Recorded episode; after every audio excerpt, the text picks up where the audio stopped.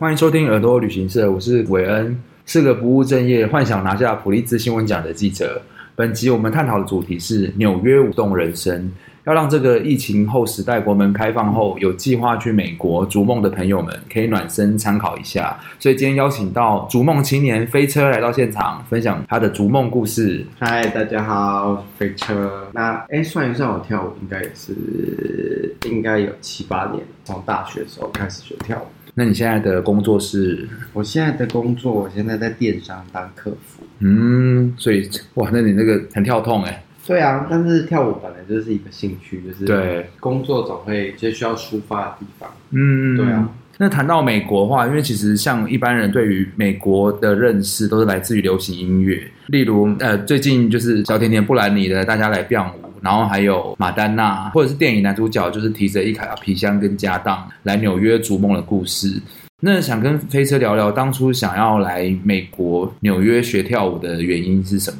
其实那时候应该在我大三那一年的时候，然后刚好接触到有一个 work and travel 的 program，然后大概十万块，然后就可以在美国最长可以待四个月这样子。嗯嗯。对，但我一开始不是在纽约啦，我一开始是在佛罗里达，我是现在佛罗里达工作了三个月左右之后才去纽约，但是我都在东岸。但纽约本来就是一个我非常向往的城市，因为我也知道我学的舞风都是从那里来的，所以就很想亲眼见识一下。就是这个文化的发源地，然后它一开始最纯粹的样子是什么样子？嗯，对。刚刚没有讲到飞车的舞风，因为他学的舞风是叫 Vogue，其实应该说他就是从一九八零年代开始，然后发展在纽约。一开始就是他们去看模仿杂志上面的动作啊什么之类的，然后我们把它放进音乐里面，所以他开始就是像照片一格一的感觉，然后对着音乐，所以他放着音乐跟音乐流动的时候，它就会被具象化，那看起来好像是一个舞蹈这样子。嗯嗯嗯，对。然后那时候比较多都是非裔啊，或者是一些有些人真的是因为可能他的性别认同，或者是他就是 gay，所以被赶出家门，嗯，然后所以就有了。House 的概念就是真的有人负责去带这些小孩啊，嗯，然后等等的，然后在比较地下文化当中，他们就可以成为没有办法成为自己。比如说，他们有些项目就会说，哦，你要像是一个事业成功的女强人，嗯，等等的。但是因为他们可能在现实中都没有办法达成。所以他们就在舞会当中，是做他们想要做的事情，这样。嗯嗯嗯，对。因为在 Voguing 或者 Pose 文化里面，其实大家最耳熟能详就是美国影集这个《艳放八十》啊，它里面就有把飞车刚刚讲的东西全部在排在影集里面，就是包括他们因为身份的关系，所以被打压，其实里面都有提很多。对啊，就像刚刚讲的，就是那时候那个八零年代的背景，然后可能那时候还有艾滋病啊等等的这些议题，但就变成说，这其实不只是一个舞风，这是一个。文化，因为有这样子的一个背景，所以他们才会发展出自己想要发展的状态，嗯、然后就一直流传到现在。就其实它原本是个选美比赛，就把它当做一个选美比赛。哦，这比较好理解。对，那你实际到纽约学跳舞之后，让你最深刻的事情是什么？哦，我那时候去纽约的时候，因为其实我在。美国的时候就是大肆的花钱，因为 Outlet 实在是太便宜了，所以我到美国的时候身上没剩下多少钱，但是我还是花了大概三分之一的钱，然后就马上去学跳。那你上呃上的舞蹈老师是哪个老师？因为其实一般就可能不了解为什么要特别飞去纽约学，台湾没有吗？或者是怎么样？嗯，去那边我上 Habib Ninja 的课，然后还有 Princess Lacroux 就是有上 Breaking 跟 Voguing 的课，然后其他的时候就是看。我是买堂课，所以就是我们八堂有没有想说、嗯、哦，我可能今天比较想上，就上，OK，我也会去上。但那感觉不一样了，因为就是真的有踏入一种梦想之地，然后你真的看到你以前只有在影片上面才会看到的人，然后你是真的跟他学，嗯、然后你真的看到这个人现在你面前那种感觉，嗯，就有点像是看到明星的感觉，嗯，对。那像你刚刚讲那几个大师等级，他们会给的东西是比较技术，还是会给你想法上面的？我觉得，因为 Voguing 这前面就有说，它其实不只是一个舞风。对。那当然，它也有舞蹈的成分在里面。所以上课的时候，老师你当然会希望说针对技术去进步。可是我觉得还有更多是，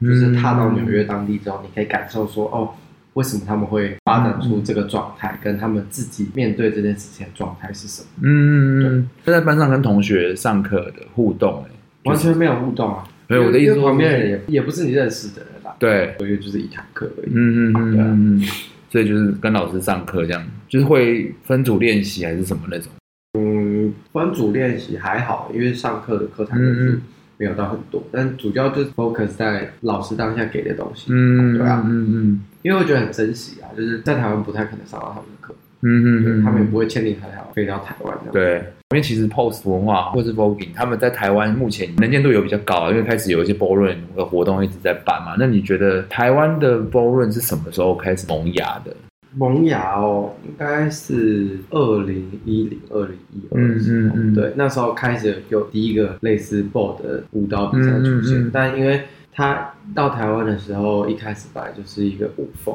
所以很多时候会跟其他的街舞活动挂钩。然后是到这几年，就是才有比较纯粹的 ball 出现，就是真的在办 ball 的时候会去想说，有点像是越来越向国外靠拢吧，就是他们有就是呈现他们原本的状态，而不是只有舞蹈这个项目。所以你觉得台湾有把美国人的东西如实带来，还是你觉得还是会？一定会有不一样，因为这本来就是文化的差异，就是不太可能照抄。就是美国是美国人，我台湾是台湾人，本来个性上面就不一样，不太可能全部复制。而且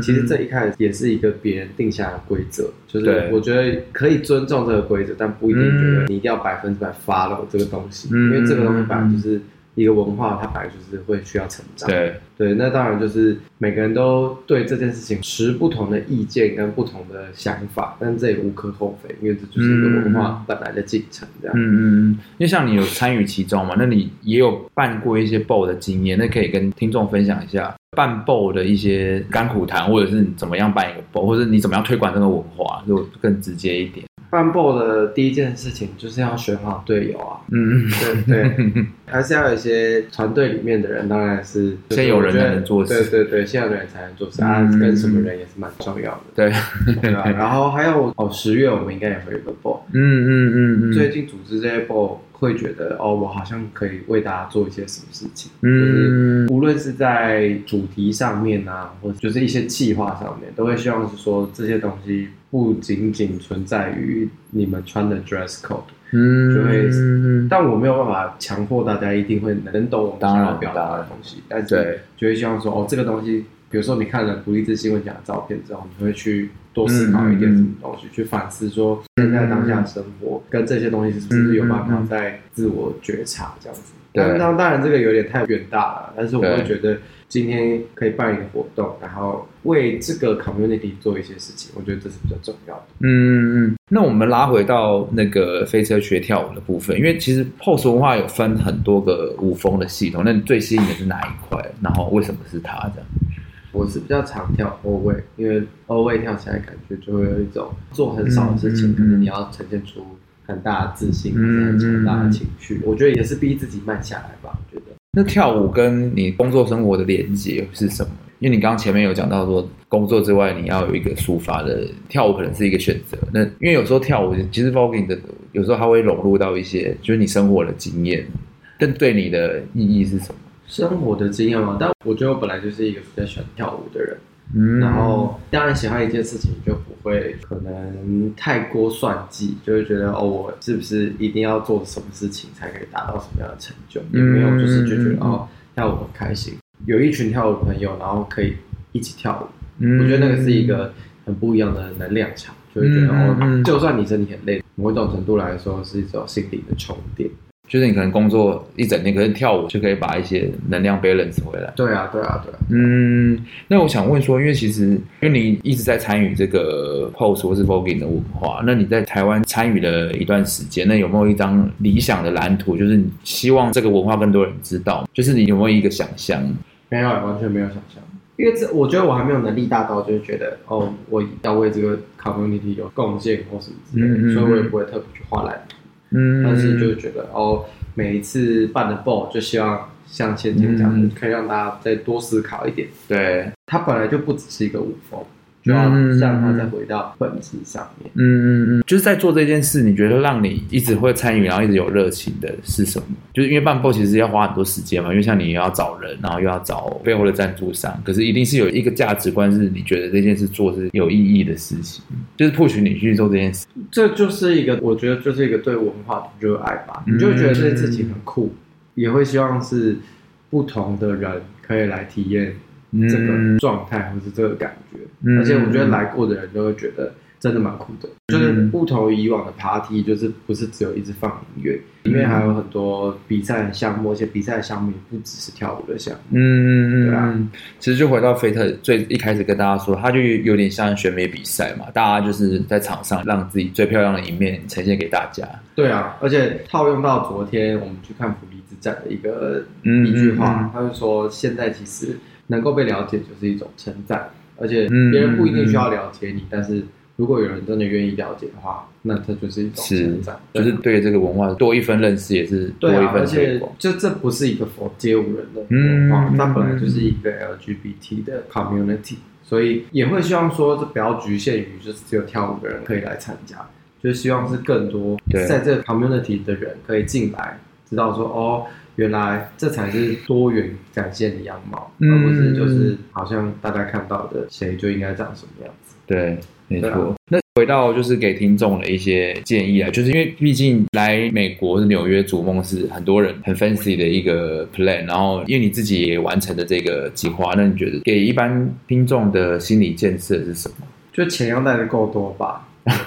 只有这样吗？钱要带信用妈妈的信用卡，对啊，钱要带的够多吧，因为到时候会是住在很偏远的地方，嗯，就钱要带的够多，然后。然后我觉得去体验了就知道了，因为脱离一个完全不一样的社会，脱离一个完全不一样的状态的时候，嗯嗯嗯、也许你的心境就会自己被打开了，嗯，对吧？因为你就是必须要在那个地方找东西吃，那个地方就是很贵，那你要怎么想办法生存下去？嗯，对啊。所以其实跨出去的第一步，其实就是先去了再说啦，就先去了再说。啊 因为纽约就是一个很复杂，就是什么人都有，然后大龙也有可能遇到抢劫什么之类的地方。就保护好自己之外，其实我觉得什么东西都要体验看看。没错，所以下一集其实飞车就要跟大家分享是他在美国打工的一些干股谈，他只剩下两百块美金的一个生存攻略，那他怎么样把剩下的钱挪用到纽约学跳舞？就请听众期待下一集。